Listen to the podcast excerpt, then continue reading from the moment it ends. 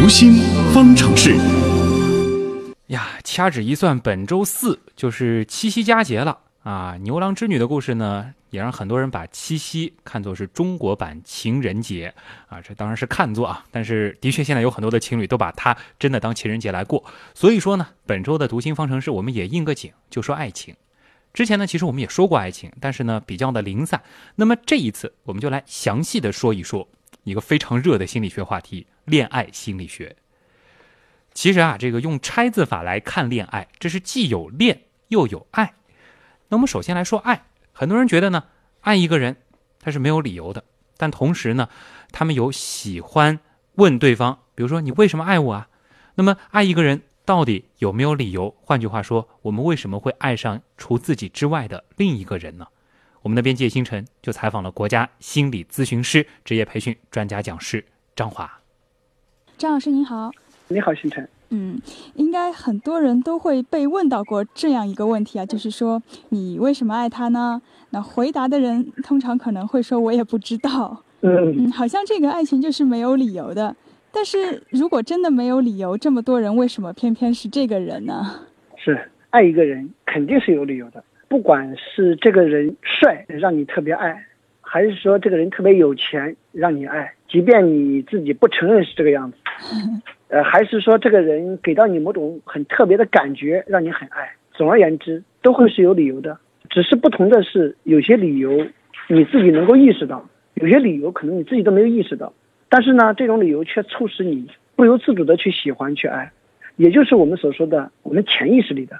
因为每一个人呀，都会有一种需求，每个人都有一种归属和爱的一种需求。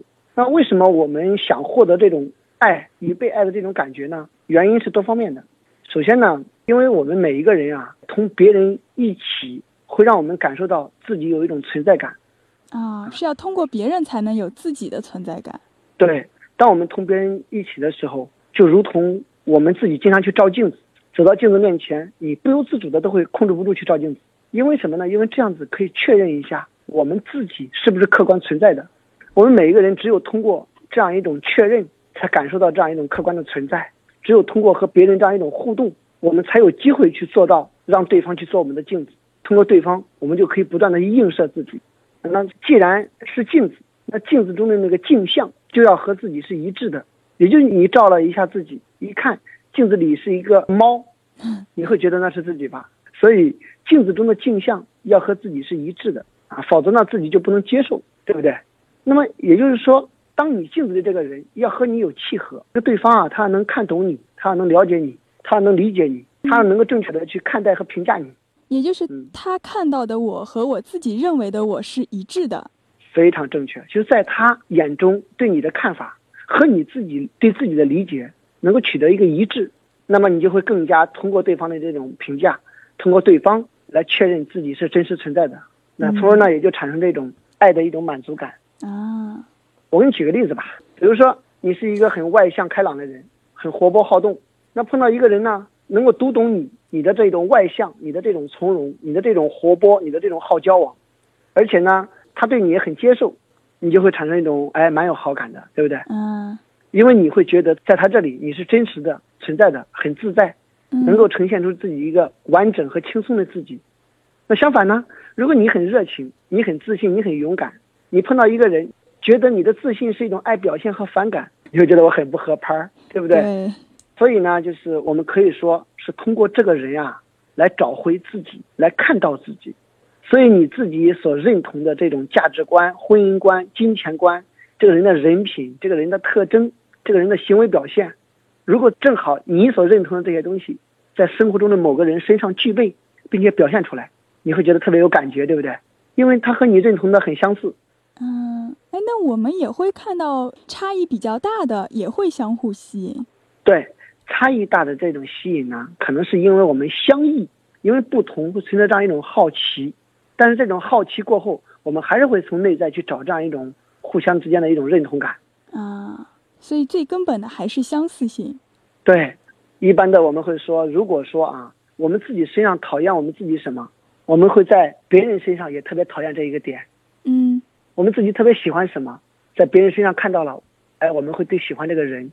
换句话说，我们喜欢的可能不是这个人，而是你自己身上你很欣赏的这个点。就是喜欢自己。哎，那相反，其实我们最讨厌别人的点，恰恰也是我们自己身上所具备的，而自己又不能接受。嗯，你像一个小孩从小长到大，更多是从父母那里，父母作为监护人来了解自己。换句话说，父母就是成为了他自己的镜子，对不对？嗯，所以他就习惯了在父母眼中自己是什么样子的，习惯了这样一种镜子中的自己。所以在恋爱当中，他要么就会去找一个有这样一种感觉的人，一个女孩子像父亲般的人，他就特别有感觉，啊，男孩子像母亲般的人就特别有感觉。但是还有一种人呢，是他会找他父母相反的一面的人。因为什么呢？因为从小到大，他父母给他感觉不好，所以他就会去寻找一个和父母相反类型的人。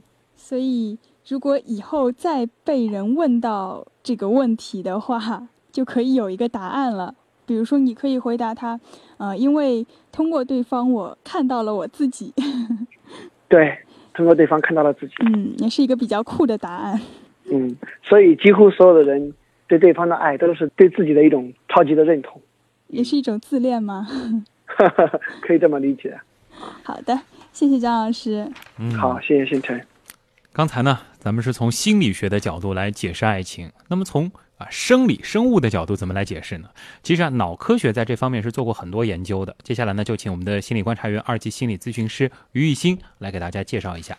好的，主持人，不知道大家在热恋的时候会不会出现这种失眠、食欲减退的情况？不过我相信心情和生理状况的变化肯定是会有的。其实这种现象还是比较有普遍性的。脑科学以及心理学研究对浪漫的爱情从生物学角度做出研究，有关爱的行为都是源于多种吸引力，通过激素起作用所主导的。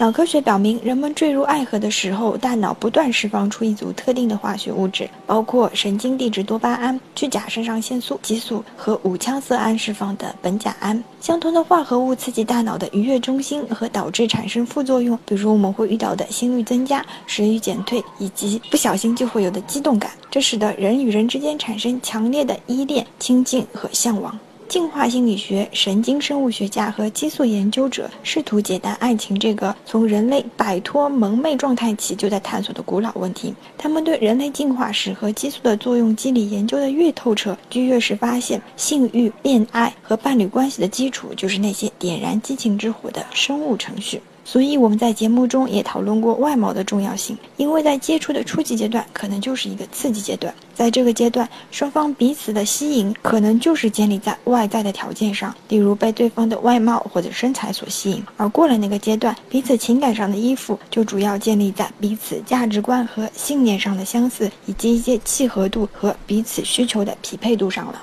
嗯，好。那听完了两个方面关于爱情的解释之后，今天的节目呢，其实进行到这儿也差不多了，还剩一点时间，交给乐琪。嗯，好的。其实一说到恋爱心理学，好像每个人都变成了博士哈，大家都有自己的一套。我看到爱桃嘟嘟他就说，有一种最好的感觉就是知道某个人轻易不会离开你，这个可能就是真爱吧，就是给两人彼此有一种笃定的感觉。那些轻易就会离去的，其实想一想，并不是属于你的东西哈。嗯，还有网友说。这个一直说恋爱中的女人会变笨，其实恋爱中的男人也会变笨。今天听了之后，发现它跟脑科学有关啊，真的是长知识了。还有我看到傲雪说这个。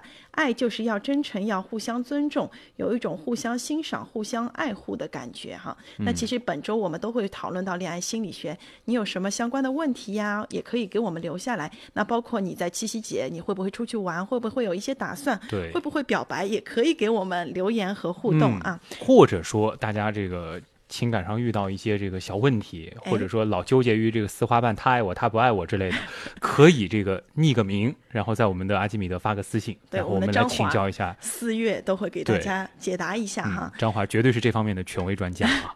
是，那另外呢，节目最后我们还是要公布一下今天这个积分情况。嗯，温峥嵘是沙发得三分，周图五十楼五分，那三水淼淼呢是拿到了三十楼和一百楼啊，大赢家拿到十三分。嗯，恭喜大家啊。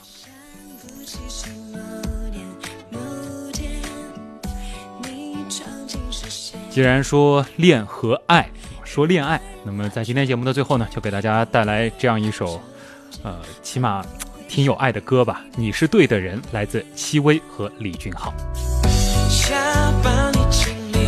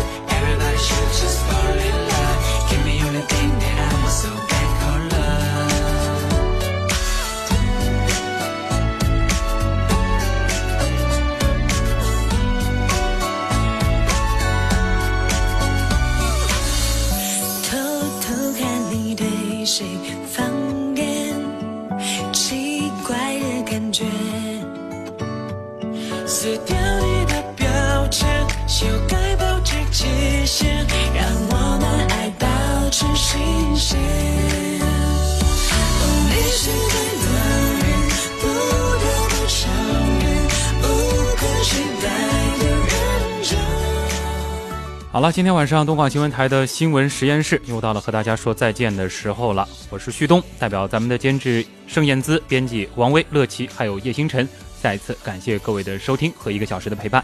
明天晚上的二十点整，新闻实验室，咱们不见不散。